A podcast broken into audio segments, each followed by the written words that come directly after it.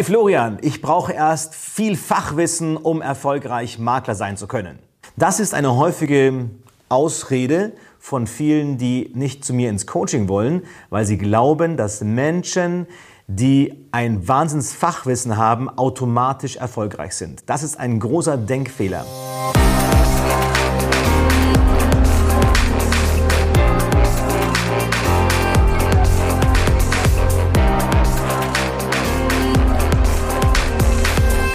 Herzlich willkommen zum Immobilienmarketing Podcast. Mein Name ist Dr. Florian Forster. Ich kenne sehr viele Immobilienmakler, die seit 30 Jahren erfahren sind, die eine Wahnsinnsausbildung haben, Weiterbildungen ohne Ende und trotzdem in der aktuellen Situation kaum Alleinaufträge generieren. Und wenn sie welche haben, diese wirklich ganz schwer nur an den Mann bringen, also auch im Verkauf Schwächen haben. So, das bringt dir im Grunde also gar nichts, wenn du den halben, äh, das halbe HGB oder BGB oder sämtliche rechtlichen Vorschriften auswendig weißt, wenn du dich nicht vermarkten oder verkaufen kannst. Damit ihr mich nicht falsch versteht. Fachwissen ist natürlich äußerst wichtig. Aber wenn für euch die Frage besteht, ob ich nun erst eine Fachbildung, Ausbildung in fachlicher Hinsicht brauche oder vielleicht sogar schon Marketing und Vertrieb, entscheidet euch immer für das Letztere. Denn ich kenne auch Makler, die überhaupt kein Fachwissen haben, aber sehr erfolgreich als Makler unterwegs sind. Ein Eigentümer, dem ihr eine Immobilie verkauft, wird euch nicht danach messen, ob ihr hernach 20 Paragraphen auswendig könnt. Der wird euch nicht danach messen, ob ihr fachlich und sachlich alles richtig gemacht habt, sondern er wird euch danach messen, ob ihr seine Immobilie möglichst schnell zu seinem gewünschten Preis verkauft. Und wenn das innerhalb von zwei, drei Wochen passiert, wow, dann feiert er euch. Der feiert euch nicht, wenn ihr sozusagen das BGB runterbeten könnt. Also, habt den Fokus auf der richtigen Seite. Habt den Fokus darauf, dass ihr wirklich guckt, euch Wissen in Sachen Marketing anzueignen. Guckt mal die normale Makler-Webseite an. Es ist immer wieder erstaunlich, dass bestimmte Themen wie ähm, Positionierung, für was stehe ich? Warum soll ich hier kaufen? Was ist der Vorteil? Überhaupt nicht vorkommen. Auf den allermeisten Webseiten stehen immer die gleichen Phrasen, immer die gleichen Aussagen, die alle meistens völlig inhaltslos sind und völlig austauschbar. Was habe ich davon? Ein Beispiel. Ich kam neulich auf eine Seite von einem Immobilienmakler und da stand drauf, äh, Immobilien in Spanien kaufen. So, ganz einfach. Erstes Thema, Wer ist die Zielgruppe von dieser Webseite? So, also Menschen, die offensichtlich Immobilien in Spanien kaufen wollen. Es gibt im Grunde nur zwei Zielgruppen. Die eine Zielgruppe ist die, die sagt, ja, Spanien ist für mich schon ein Thema und ich brauche nun einen passenden Anbieter und ein passendes Objekt. Dann sollte da draufstehen auf der Seite, hey, ich bin der Spanien-Experte. Wir machen seit 130 Jahren Spanien-Immobilien in den und den Regionen und äh, Experte, Zeugen, Expertise, Referenzen und so weiter und so fort. Also alles das, was du beiträgst, dass du sagst, Mensch, das ist der Anbieter für mich, wenn ich nach Spanien investieren möchte.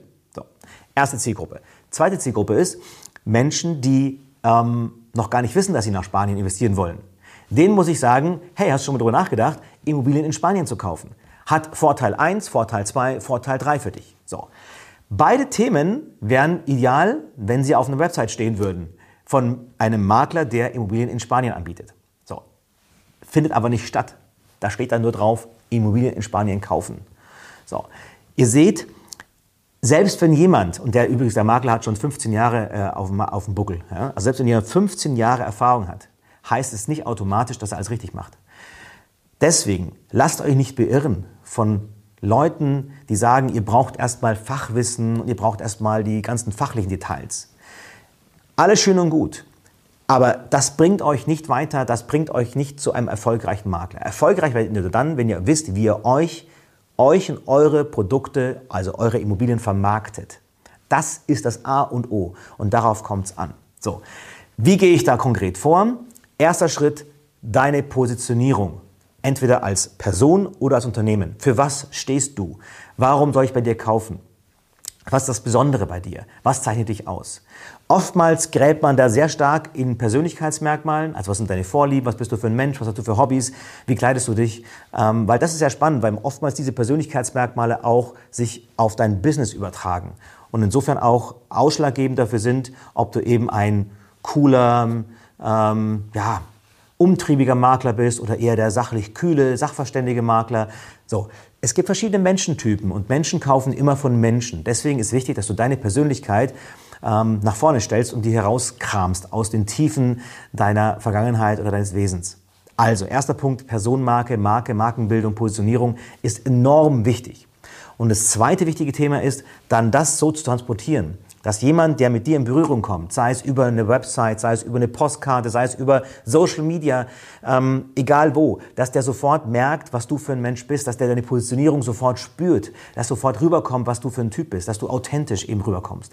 So, und das ist eben so wichtig, ähm, dass du auf eine Website kommst und sofort sagst, ah, okay, verstehe, der Familienmakler oder ah, das ist der ähm, technische Effizienzmakler. Wie auch immer, was deine Positionierung ist.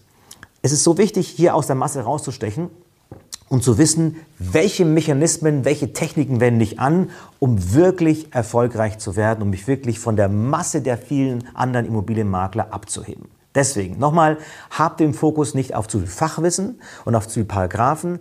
Sei mutig, sei auch selbstbewusst, ähm, positionier dich ganz klar, tritt selbstbewusst mit dieser Positionierung auf und du wirst wahrgenommen im Markt.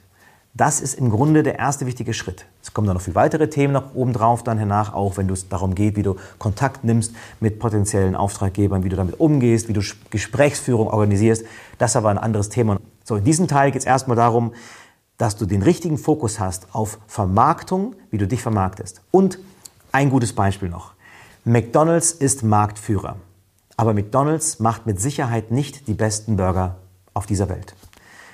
Ich bin Hobbykoch. Ich glaube auch, dass ich selber bessere Burger mache als McDonald's.